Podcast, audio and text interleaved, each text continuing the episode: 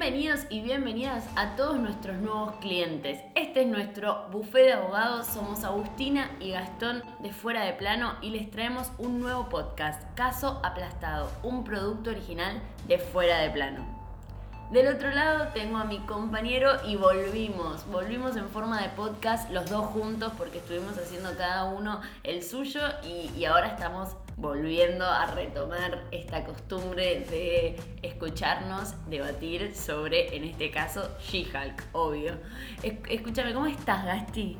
Todo bien, acá también tempranito, la verdad. Hoy estamos grabando tempranito para esta serie que, que ya viene, ya se acerca. Estamos a dos semanas, más o menos, tres semanas de que estrene y con ganas de verla. Es una de las series que más espero.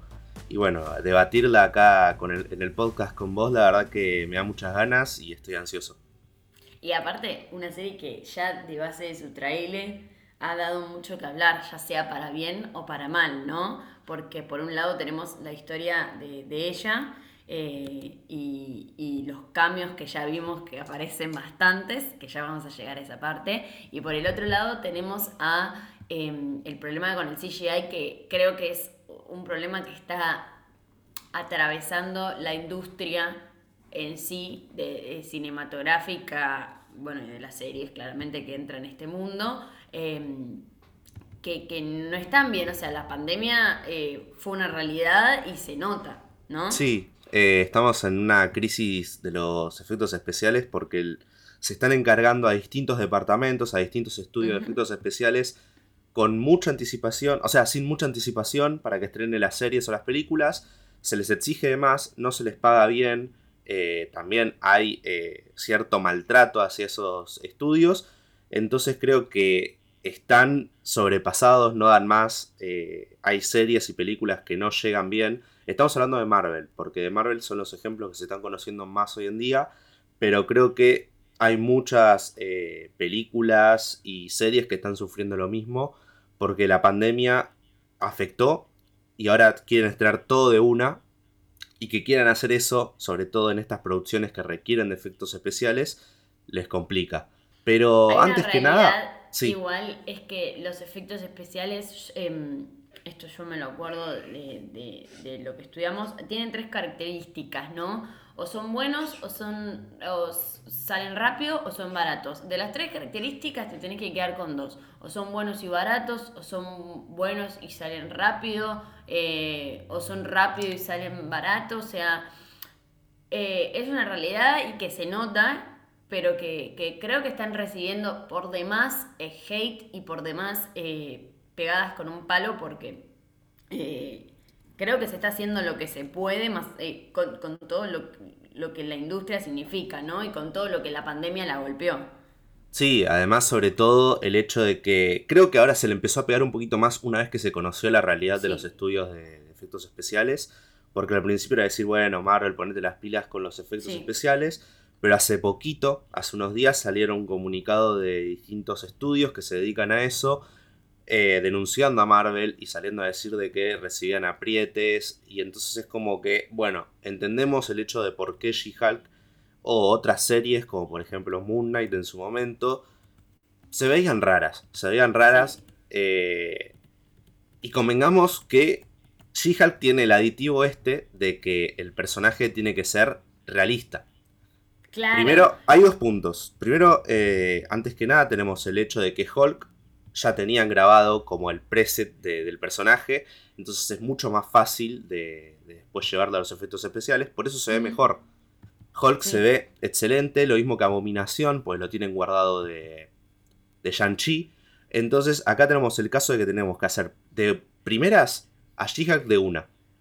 Y además es un personaje más realista que Hulk. Eh, como es en los cómics. A ver, en los cómics She-Hulk básicamente es Jennifer Walters, pero mucho más alta, mucho más corpulenta y verde. En el caso de Hulk, no. En el caso de Hulk es toda una mole enorme que, bueno, después ya sabemos cómo, cómo es el personaje.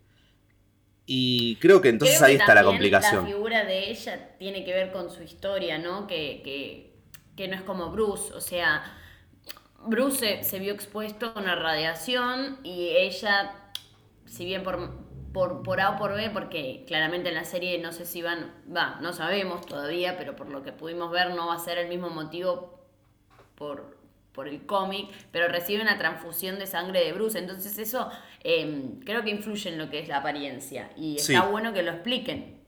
Sí, em, hablando de, lo que es orígenes y más que nada, eh, ya que nos sacamos el elefante de la sala del tema de los del CGI. ya, lo, ya lo nombramos. Sí, ya que, ya que lo, lo explicamos un poco y queremos saber qué opinan ustedes al respecto, porque sé que es un tema que va a sacar a mucha gente de la serie. Hablemos más que nada de eh, lo que va a ser She-Hulk. Y cómo fueron sus, orígenes en los cómics, cuándo apareció, y dar a entender de que She-Hulk es una de las primeras vengadoras, eh, después de su primo Bruce, porque obviamente uno de los primeros fue Hulk, eh, formando parte de la alineación de, de los Vengadores.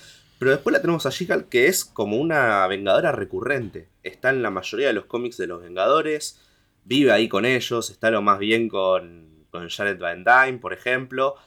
Así que vamos a adentrarnos en lo que es en los cómics. She-Hulk aparece eh, por primera vez en 1980 en, el, en su primer cómic, básicamente. No, no necesitó aparecer en otro, sino que en su primero, que es en Savage She-Hulk, fue creada por Stan Lee y John Buscema.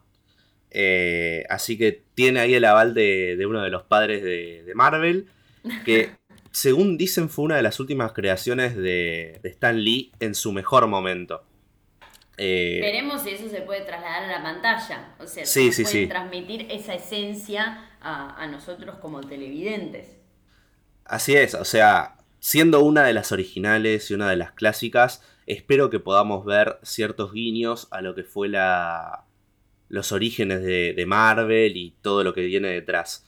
Exacto. Su sus orígenes básicamente es como decías vos, vienen de una transfusión de sangre tras una lesión que recibe ella, su primo la salva, y así es como ella recibe los poderes de She-Hulk, básicamente, de ser una Hulk, y es mucho más grande, eh, es mucho más corpulenta, tiene básicamente los poderes de Hulk, que son la superfuerza y todo lo que pudimos ver anteriormente del personaje, pero nada más que ella puede volver a a la forma de Jennifer Walters a su, a su como ella quiera. Eh, hmm. Si tiene ganas hace Hulk, si tiene ganas hace Jennifer Walters. Y ahí creo que está el principal dilema de este personaje. Sobre todo en la etapa de Dan Slot, que es, donde, que es en el que, según dicen, va a estar más basada la serie. Que es esta etapa en la que ella se desempeña como abogada. Ya que convengamos que Jennifer Walters, o She-Hulk, como le quieran decir, desempeñan sus labores como abogada y también como superheroína. Así que vamos, yo creo que vamos a ver esa dicotomía en el personaje de voy a resolver tal caso de una forma y tal otro de otra. Eh, y también... No, y ver también lo que es... Em, porque bueno, en los cómics no sé cómo lo encararán acá, si bien sabemos que va a ser la, la, abogada de abominación, ¿no? Em, en los cómics ella es abogada de superhéroes, o sea, es su lema. Sí, Sí, a ver, en los cómics ella comienza siendo una abogada común y corriente. sobre todo en la etapa de Anne Slot, que se, que se acerca a esto de la abogada de, superhéroes. Comienza siendo una abogada común y corriente, pero siendo She-Hulk, o sea, vos ibas, tenías un problema legal, ibas hacia su, hacia su estudio y te atendía como She-Hulk, y bueno, en la, corte también era, era ella misma. Entonces, pierde un juicio, básicamente pierde un juicio con una firma muy reconocida que es GLK H, que es con la que ella siempre quiso formar, pero al mismo tiempo le estaban ganando.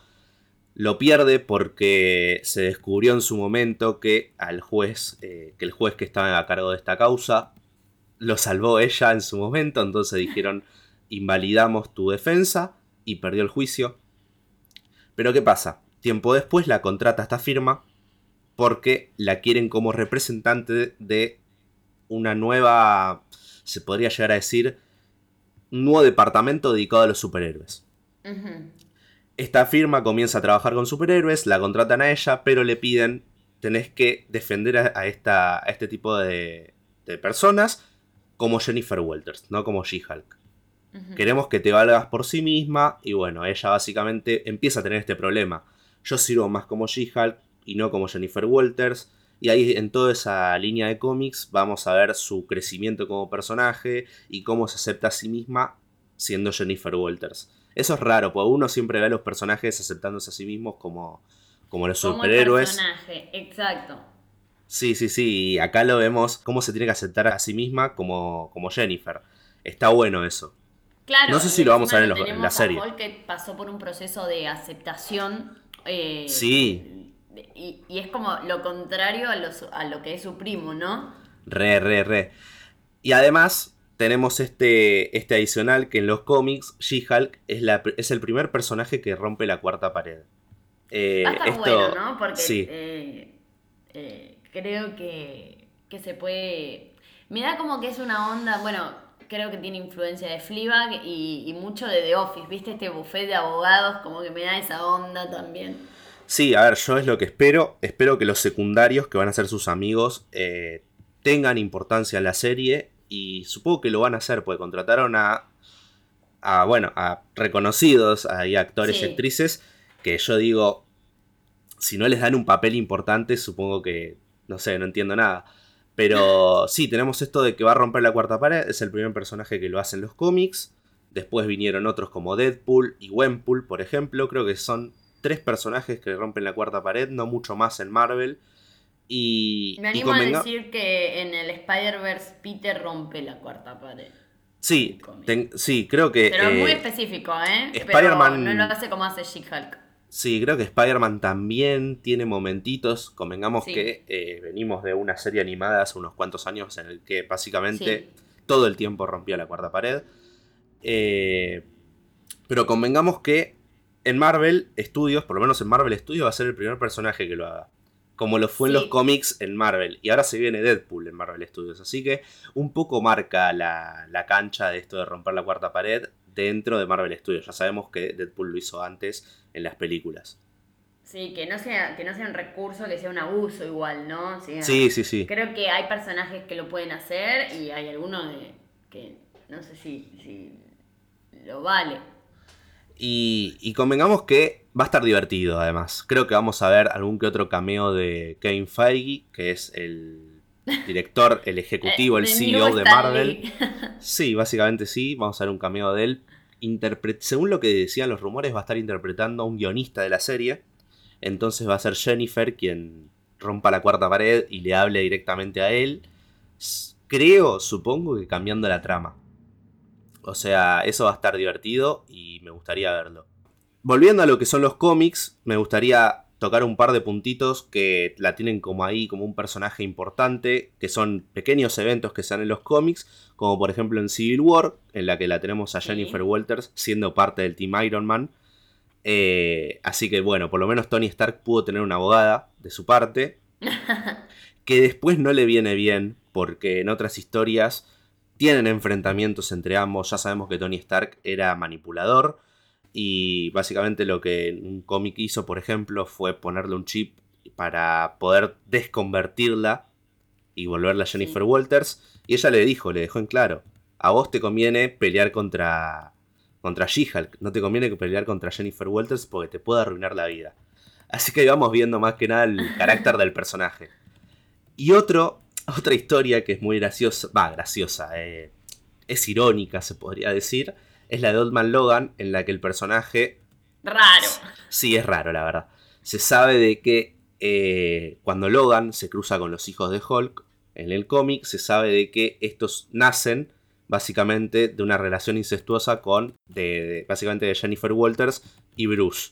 Bueno, eso es bastante raro, la verdad, pero ahí la tienen como, como protagonista. Y por último, queremos abordar, más que nada, yendo a lo que es el pasado del personaje, lo que es su pasado en eh, medios audiovisuales. En su momento me acuerdo cuando existía la vieja, la vieja, vieja serie de Hulk, la que protagonizaba Lu, Ferriño, se quiso llevar al personaje a la pantalla chica. o sea, casi tenemos una She-Hulk en serie antes que, antes que Tatiana Maslani. Pero no llegó a buen puerto. No llegó, no se llegó a hacer. Al final, eh, el personaje de, Hulk siguió siendo interpretado por Lou Ferrigno y la serie siguió su rumbo y no pudimos tener un spin-off en su momento no se le llamaba spin-off, pero no pudimos tener una serie centrada en la prima de Hulk. Pero ¿qué pasa? En 2008 también se intentó hacer una película de She-Hulk, en esa época en la que Marvel Entertainment hacía sus películas, hasta que consecuentemente salió Iron Man, y tampoco llegó a buen puerto. Se pensó hacer un live action, se presentó una idea, una directora que dijo, quiero hacer esta idea, eh, la tengo bien pensada. La verdad que iban por muy buen puerto y tenían la idea de hacer una She-Hulk mucho más salvaje y sexy y al final quedó en la nada. Y ya que estamos hablando de esto de sexy, creo que She-Hulk, si no me equivoco, no sé qué te parece a vos, es de los personajes, es de los personajes más sexualizados de, Marvel. Sí, yo creo que em, entre ella y Nat van cabeza a cabeza. Más que nada por... Por, por, el vestuario también. Sí, eso te iba a decir por la ropa, me salía la palabra y no era la ropa, pero sí, por, eh, con, el cavado y, el cierre abierto hasta medio pecho, ¿viste? Y decís, ¿con qué necesidad? Sí, convengamos que también She-Hulk es un personaje ligado a la lujuria, ya que en sus cómics vemos cómo se relaciona con bastante cantidad de héroes, con como con toda mujer básicamente. Pero en sus cómics hace énfasis, bueno, en lo llamativo que es el hecho de que esta mujer gigante salga con los hombres pequeñitos o busque hombres grandotes como para salir. Bueno, como eh, vimos en el primer teaser. Sí. Sí, yo creo que no vamos a ver nada ligado a lo sexual, o sea, más que nada que lo lleve a la cama y listo. Pero, pero está bueno que aborden esto también, porque en Marvel vemos pocas relaciones afectivas. No, y, creo que, que, bueno, lo que hicieron con Eternals, por ejemplo, de, mostrar una primera escena en, donde haya amor, eh, en donde haya sexo, eh, creo que es también romper un poquito con ese paradigma del mundo Disney, ¿no? Porque eh, es un poco mundo Disney y Marvel al fin y al cabo.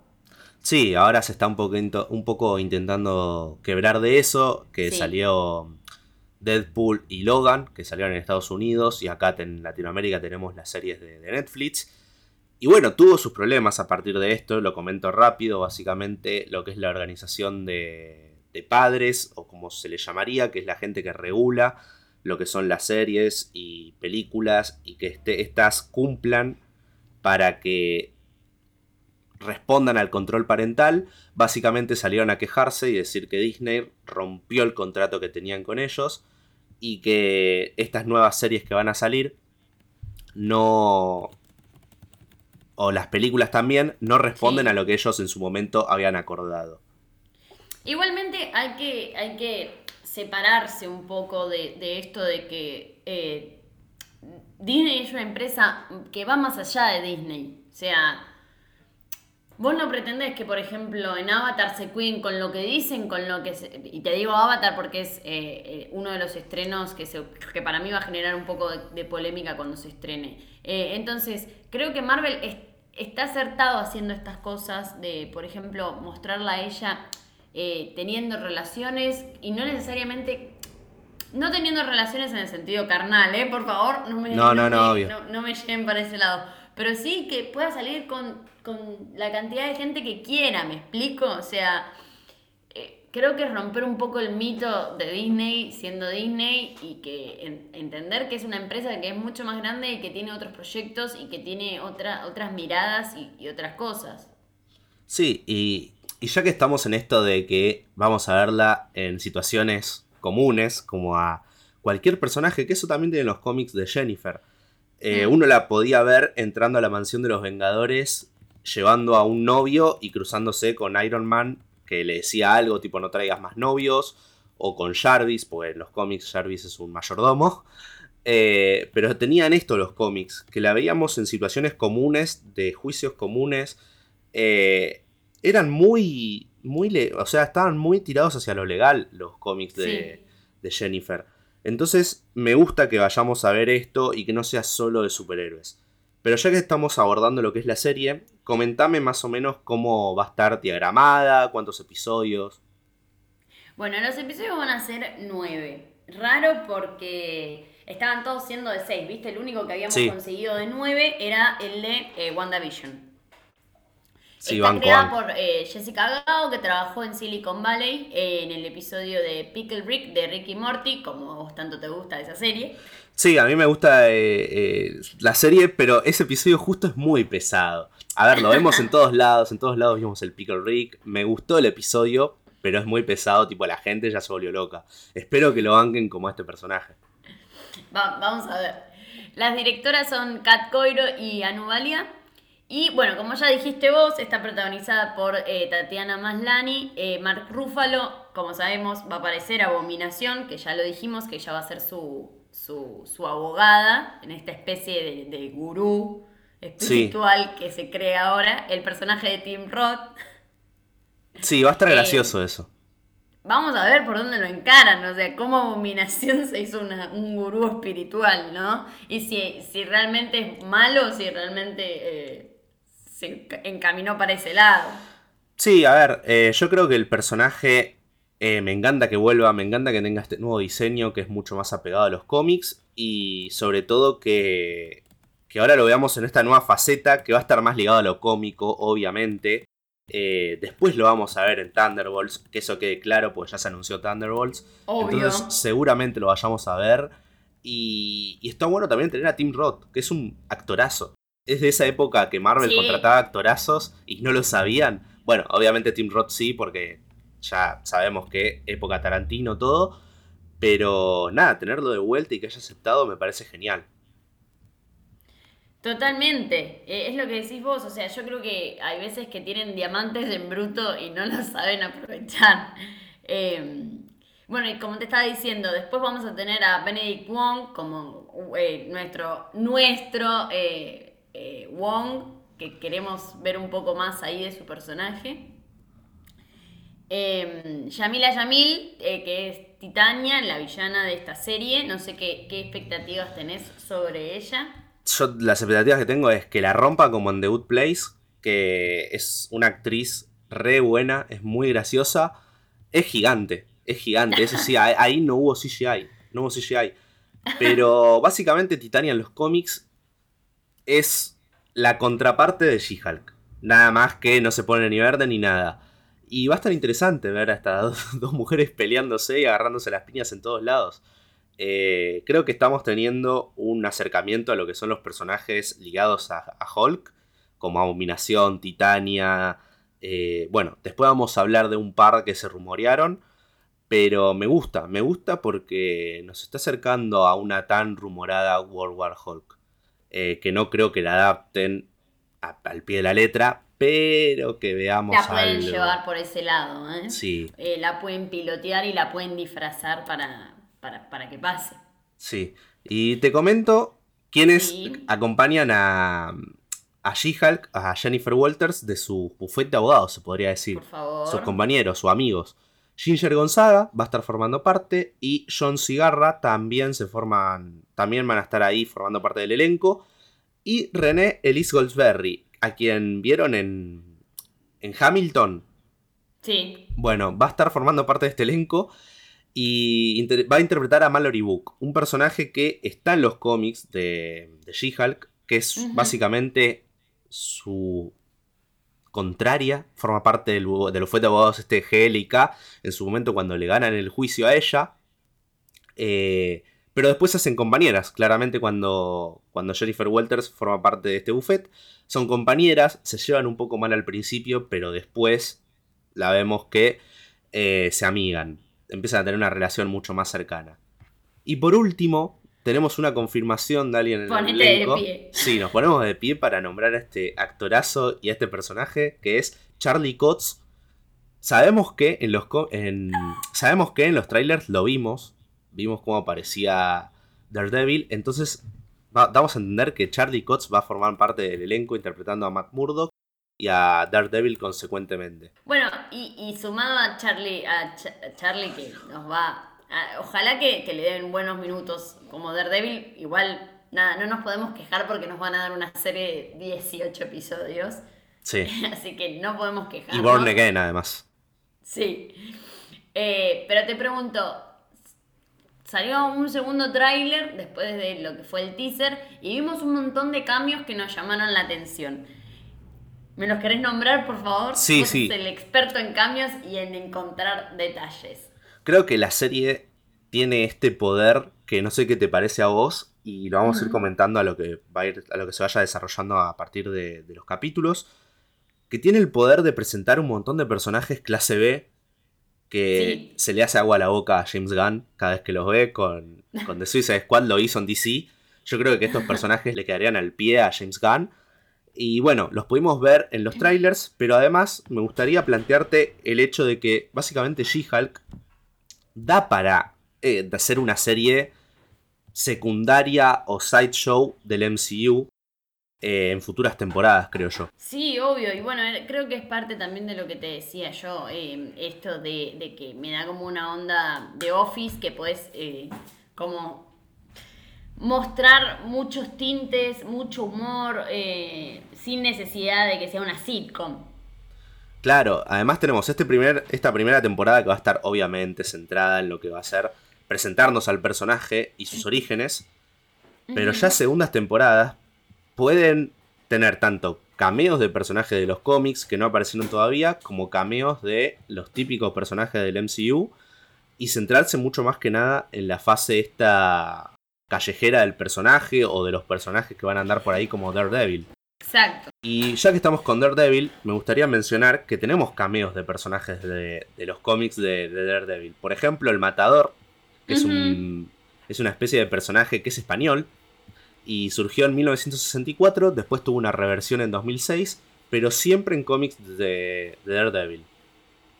Después tenemos a Frogman, que es el que más aparece en, lo, en, En el trailer. en los trailers, sí aparecen tanto en el primero como en el segundo, que es este personaje que básicamente para poder pagar lo que es eh, cuando su padre se queda sin dinero, se viste como Frogman y comienza a robar usando este traje. Después se convierte en héroe. Se convierte en, en un héroe que vamos a ver en, distinta, en distintos cómics como de Spider-Man, de Daredevil. Y bueno, en esta serie lo vamos a tener por ahí. Todos estos personajes yo supongo que van a ser cameo siendo Perdón. defendidos por, por Jennifer. Quiero Sí. calcular yo. Sé que al Matador y a Mumble, que es otro personaje que, que ahora estoy nombrando, que surgió en 1971 en los cómics de Daredevil. Esos personajes creo que los vamos a ver en la secta, es una forma burda de decirlo, pero bueno, en el grupo de autoayuda de, de Mills Blonsky, de, de Abominación, porque los vemos ahí que detrás tienen estas eh, frases de autoayuda y además vemos que además que, y además vemos que cuando él está encarcelado hay como un grupo que lo acompaña. Entonces se lo entiende como una especie de secta o algo así. Pero estos personajes van a estar ahí en el grupo de autoayuda. Por otro lado, vemos un mago en un momento en el que lo están defendiendo. Chan, no sé chan, si. chan. Sí, tiene un nombre eh, muy.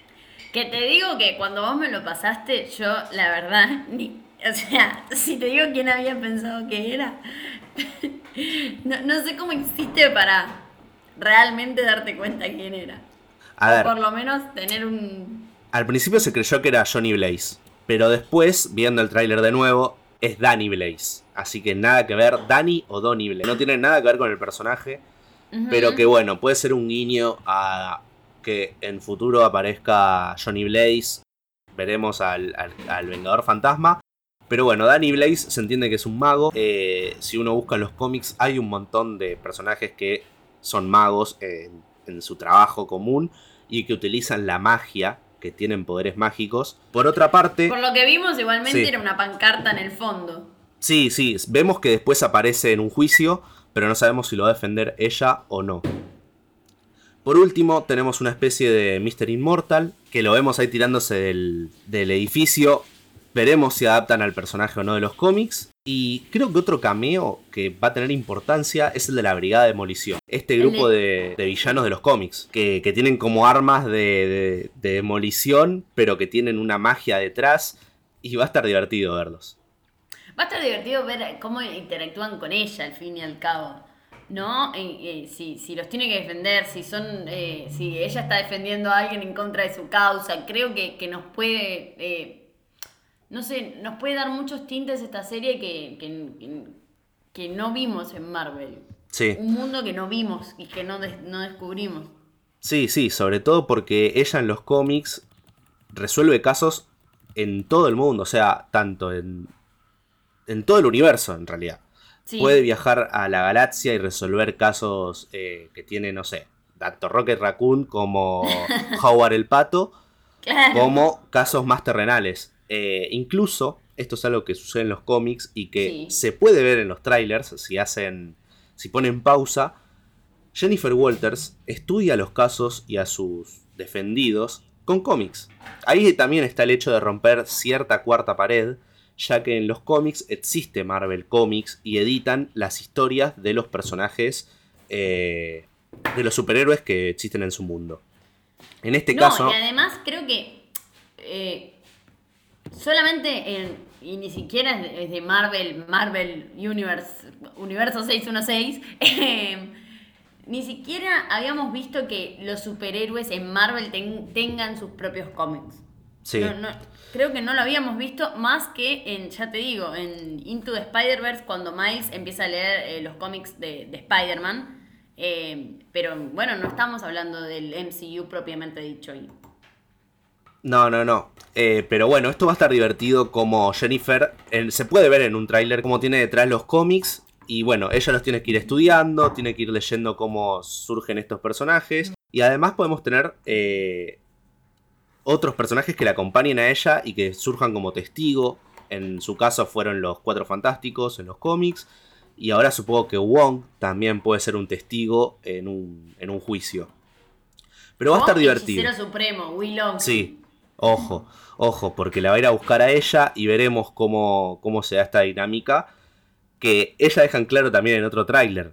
Este no es una serie de cameos, pero al final sí tiene cameos como el de Hulk, el de Abominación, el de Wong y otros cameos de los cómics que seguramente vamos a estar viendo. Y obviamente el de Daredevil, que lo tenemos con el nuevo traje de que es el de los orígenes de los cómics. Eso me encantó. Que la primera aparición, ya lo vimos como Matt Murdock, pero que la primera aparición que Marvel Studios se encarga propiamente sea con el, traje, el, su primer traje, me encanta. ¿Sabes qué me gusta cuando el actor o la actriz disfruta mucho de ser su personaje? O sea, yo creo que Charlie Cox disfruta de ser Matt Mudrock. Eh, y lo mismo pasa que, qué sé yo, Chris Hemsworth ama ser Thor. Sí. Eh, entonces es como que hay una impronta que de base eh, te das cuenta. Y, creo que yo estoy muy, emocionada por volverlo a ver a Daredevil y que lo incluyan así en el MCU y que todo por fin, qué sé yo.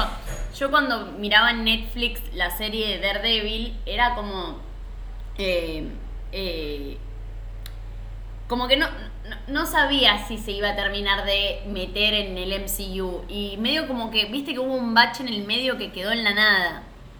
Sí, hubo toda una época en la que la serie de Daredevil como que quería incluirse, querían nombrar los sucesos de Nueva York, pero después al final no, no hicieron nada. A ver, la serie de Daredevil de Netflix es excelente, una de las mejores series de Netflix, a mi parecer. La tercera temporada es una locura. Veremos cómo logran eh, poder Marvel estar al nivel de esa serie, porque este no es el caso que tienen que salvar al personaje la idea era salvar al personaje, pero en el sentido de que no lo iban a hacer más. Mm. Eh, pero en este caso cuentan con una, con una historia detrás que es increíble. Y ahora veremos, yo creo que otra faceta. Vamos a verlo tanto un personaje que se adapte y se pueda amoldar a este MCU que es más cómico, como en series como la de She-Hulk o en otras apariciones que va a tener, y también en su, supongo que en su serie van a, van a ir por el lado más serio, se podría llegar a decir. Que va a tener 18 episodios, seguramente tenga un traje distinto al de She-Hulk, al que tiene la serie de She-Hulk. Y que va a también estar Vincent D'Onofrio, otro actor que disfruta ser Kingpin. Sí. Eh, entonces va a, estar, va a estar copado ver, la verdad, a este abogado. Que veremos cómo se presenta en la serie. Si como un eh, abogado contrincante de, de Jennifer o alguien que le ayude. Y, eh, me, río porque me acuerdo de su cambio en Spider-Man y cómo, cómo, se presentó, ¿no? Eh, sí. Y, y creo que va a estar muy bueno de ver acá, sí, sí, es como lo que decís vos, ¿no? No quiero repetirlo, pero si se va a presentar como un abogado contrincante, si se va a presentar como Daredevil, eh, hecho y derecho, y no, no, lo vamos a ver como Matt Mudrock, eh, creo que tiene, pero mucho tinte para dar esta, esta, esta serie. Eh, no, como te dije, no serán los mejores CGI, quizá la historia... Eh, veremos por dónde la encaran, pero yo creo que va a dar mucho que hablar, va a dar mucho para enriquecer al, MCU y, va a tener mejores cambios que Multiverse of Madness. De eso ya te lo digo. Sí, seguro. Eh, para mí va a ser... A ver, lo que dejaron de claro en un principio fue, esto va a ser una serie de comedia, esto ya lo dejaron en claro que va a tener tintes de series de abogados, obviamente, pueden haber juicios, van a haber personajes discutiendo cómo defender a uno, a tal, al otro, eh, cómo resolver un caso. Entonces va a estar divertido, creo yo. Eh, además, es la inclusión de un personaje que se espera hace mucho en los cómics, un personaje femenino, que siempre se discute y se dice, bueno, pero no nos dan a la película de Natalia o queremos a Wanda. Gente, tenemos a Miss Marvel, la tuvimos hace poquito, hace unas semanas. No le dieron casi bola. Ahí tenían un personaje femenino y no le dieron bola. Ahora va a venir She-Hulk. Al final es el público el que tanto se quejó desde un principio que querían personajes femeninos y después no le están dando importancia. Entonces, eh, espero que le den. que abracen al personaje. Además, es Tatiana Maslani, una actriz que la rompió en Orphan Black. Interpretó no sé cuántos personajes en esa serie siendo ella misma y que acá tengan que interpretar a dos va a estar divertido. Porque convengamos que Jennifer es una cosa y She-Hulk es otra.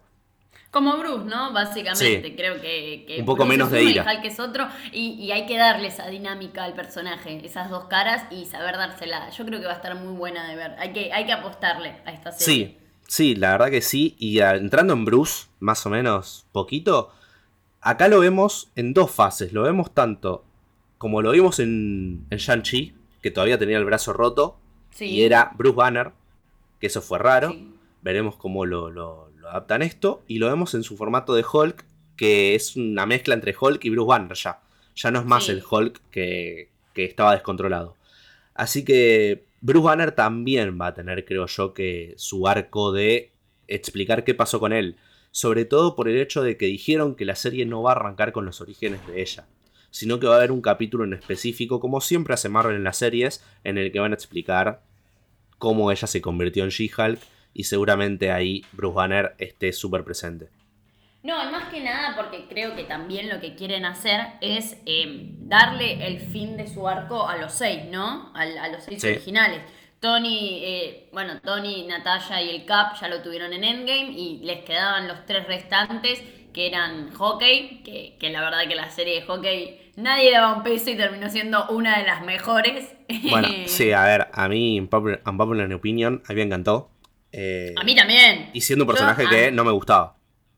Yo, y vos lo sabés, yo defendía a nuestro rey hockey hasta la muerte y, y fue como un, fue realmente muy linda de ver esa serie. Entonces, eh, espero que hagan lo mismo con Bruce, porque Bruce tampoco es, así como, como Clint, ¿no? ¿no? tuvo su película, apareció así de la nada en Los Vengadores. Entonces eh, tienen que cerrar su arco porque es lo que están buscando. Y, y, vamos a ver cómo, lo hacen, ¿no? Sí, eh, creo que Bruce es uno de los personajes más discutidos de Marvel, además. la gente, creo que la mayoría odia a a esta especie de Bruce Hulk, este profesor Hulk, lo odian porque tiene mucho humor y porque no es el Hulk que todo el mundo esperaba. Pero convengamos que tanto el Thor gracioso como este Hulk son los que mejor le quedan a los actores y más cómodos los hacen sentir. Eh, uno lo puede aceptar o no, obviamente, sobre gustos colores. Uno los puede, los puede querer o no, o uno les puede gustar o no. Pero convengamos que vamos a tener de las mejores interpretaciones que pueden dar los actores, ya que son los que les queda más cómodo y además le dan mayor juego al personaje. Porque convengamos que un actor feliz siempre va a ser un mejor personaje. Entonces, eh, veremos, veremos qué tiene para ofrecer Hulk, veremos qué tiene para ofrecer Abominación también, pero más que nada She-Hulk, un personaje nuevo que yo la veo siendo una de las nuevas Vengadores. Sí, totalmente. Eh, y que vamos a ver mucho mejor CGI en las películas, eso que quede claro. Seguramente la veamos mejor. Y, y además, el primer capítulo veremos cómo llega. Ojo, cuidado, porque capaz lo tenemos mejor que lo que se vio en los trailers. Yo creo que eh, desde que salió el primer tráiler o desde que salió el segundo, te pones a trabajar, va, eh, escucha, recepcionás lo que dicen eh, los fans o lo que dice el público y, creo que tratan de mejorarlo, viste que hubo un cambio de, un tráiler a otro, pero no creo que nos, nos tenemos que quedar con eso, ¿no? Viendo la serie, no nos tenemos que quedar con eso. Uno se lo puede criticar después. Vamos a ser defensores de la serie, claramente. Sí, sí, sí, obvio. Vamos a ser los abogados oficiales de la serie. Obvio, obvio. A ver, a mí me encantó la idea desde que la presentaron. Es un personaje que se venía. a ver, yo, yo lo quería sí, que se venía hablando. Es una de las vengadoras más icónicas. Incluso, bueno, ahora en los cómics, si los leen o no, eh, no lo sé. No sé cómo les está viniendo a los cómics hoy en día de Marvel. Pero es una de las vengadoras hoy en día. Eh y en su momento lo fue en, el pasado, pero ahora hoy en día es una de las oficiales. Y... y tenés que presentar la base, ¿no? Porque como ya nos dijeron que va, va a existir Secret Wars, tenés que presentar la base para todo, o sea... Eh, no nos podemos hacer los exquisitos con, bueno, no, este personaje no, no, qué sé yo, esta película no. Em, como dijiste vos, She-Hulk hoy en día es una de las vengadoras y, eh, para mí, reacertada la serie, ¿eh? Mal. Sí, sí, sí. Eh, además se necesitan personajes eh, para lo que es Secret Wars, así que mientras más sumen, mejor. Por eso, eh, claramente. para, para, en Secret Wars tenés, no sé, hasta a Tom Cruise haciendo de, Iron Man. Sí, ahí sí puedes agregar a quien quieras. Y además de que ella fue. Cuatro formó parte de los Cuatro Fantásticos.